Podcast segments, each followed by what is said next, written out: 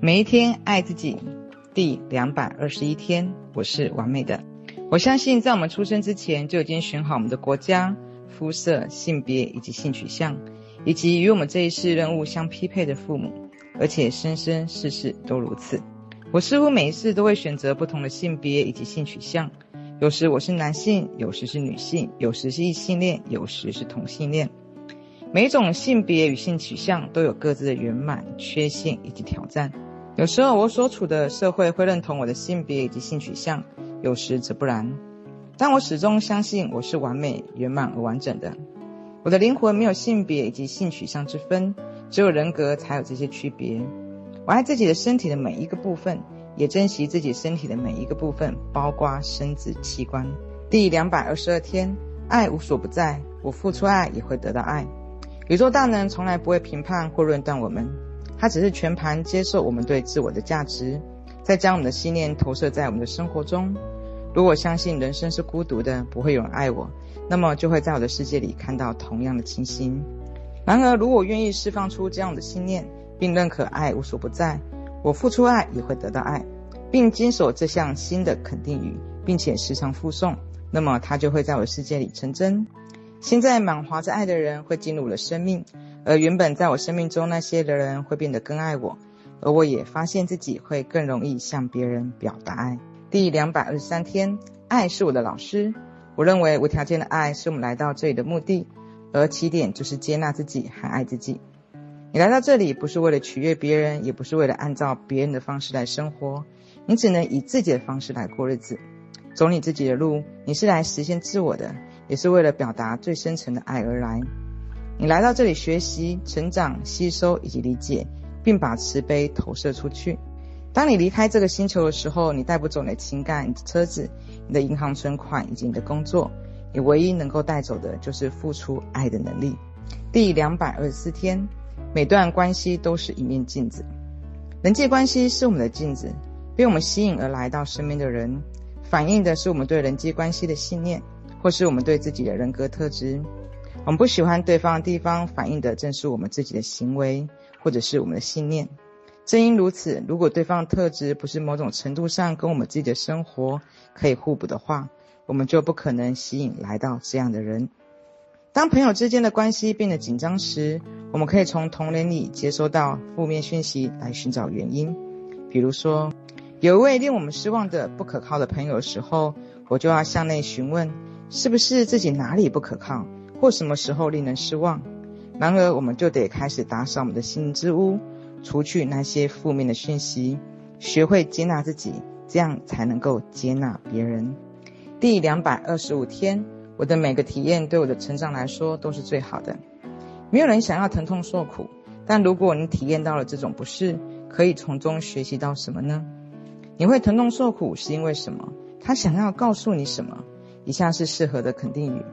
我爱我的身体，我满足身体每个层面的需求，让身体恢复到最佳的健康状态。当你感觉到疼痛不适的时候，花点时间静下来，信任你的高我，它会让你知道你的生活中需要改变什么，才能够摆脱这种疼痛。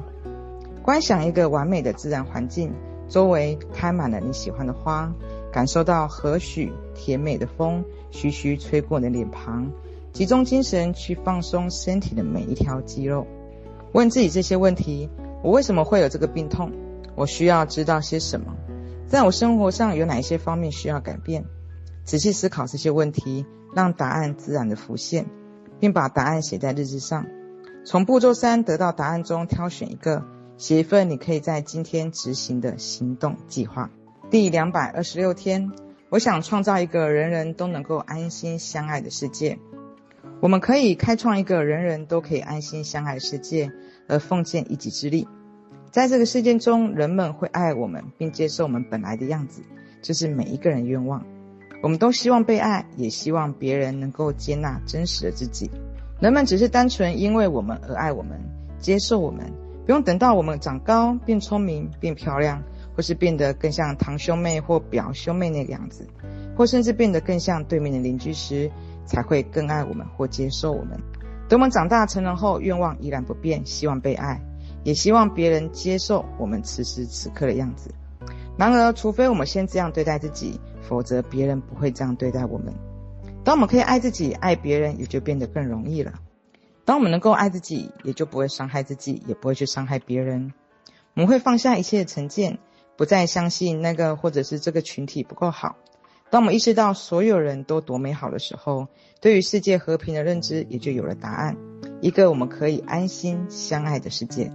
第两百二十七天，富足是我的神圣权利。关于富足的肯定语：富足是我的神圣权利。我不断提高自己对富足的明确觉知。这会反映在不断增加收入上面。我的美善来自每个地方以及每个人。我值得那些流经我生命的富足，并且欣然接受。我现在对成功有了新的认知，知道只要我下定决心，也就能够成功。我会为别人的成功而满心欢喜，因为我知道成功的机会非常多，每一个人都可能会得到。我所有的需求以及愿望，在我开口之前就已经被满足。各式各样富足都会被我吸引而来。第二百二十八天，今天我醒来，感恩我所看见的一切。培养一个你能够感觉良好的起床仪式非常重要，也可以对自己说一些激励的话语。这样做可以让这个新的一天有好的开始，并可能带来美好的一天。那我们来说以下的肯定语：今天我开创了美好的一天，迎向美好的新未来。当你早上醒来，睁开眼睛的第一件事，就跟自己说：“早安，床，谢谢你让我睡得这么安稳，这么舒服，我爱你。”这是受到祝福的一天，一切安好。我有充分的时间完成今天要处理的事情。现在花几分钟再来放松一下，让这些肯定语在你的脑袋里流动，感觉这些话语进入你的心，扩散到你的全身。准备好了之后，就起床，走到浴室镜子前面，凝视，深深的注视自己眼睛。镜子里面有一位美丽、快乐、全身放松的人正在看着你，请你给镜中的人一个微笑。再看着镜子中的你自己，再说以下的肯定语：早安，我爱你，我真的真的很爱你。我们今天会遇到很棒的事情，然后再对自己说一些好话，例如：哇，你今天看起来好极了，你有最灿烂的笑容，祝你今天过得愉快。第二百二十九天，我关心并爱我的内在小孩。除非我们接纳并爱心中那个迷失的小孩，否则我们无法爱别人、接纳别人。你那个迷失的内在小孩是几岁？三岁、四岁、五岁？他们通常不到五岁，因为我们一般会在五岁前就为生存需求而开始压抑这个孩子。牵起内在小孩的手，好好爱他。请为你跟这个小孩打造美满的生活，并对自己说：“我发自内心愿意学习如何爱我的孩子。”一旦你开口，宇宙就会来回应你，让你找到疗愈你跟这个孩子的方法。如果想要疗愈，就必须有意愿去感受自己的感觉以及情绪，要安然度过这些感觉以及情绪，疗愈才会发生。记住，我们的高我随时待命，可以支援我们的疗愈过程。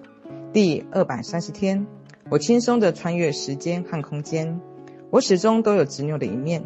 其实现在，当我决定改变生活的时候，我的牛脾气也照样会发作，顽强地拒绝改变的想法。一时之间，我可能会变得自以为是、愤怒或退缩。没错，在我下这么多年的功夫以后，我依然有这一面，这是我的功课之一。尽管如此，在遇到这样的情况时，我就知道自己已经触及意义重大的改变的时机到了。每次我决定改变生活，放下某一些事物的时候，就会更加深探究自己，来达到这个目的。每一层旧皮都必须滤净，才能够更新新思维。有的旧皮两三下就移除，有的则像试图用一根羽毛挑起一颗大石头那样的困难。当我说要改变，却反而更执着抓住旧信念的时候，我就越明白，对我来说，这一定是需要放下的一个重要信念。只是等我参透了这些功课，我才能够传授给别人。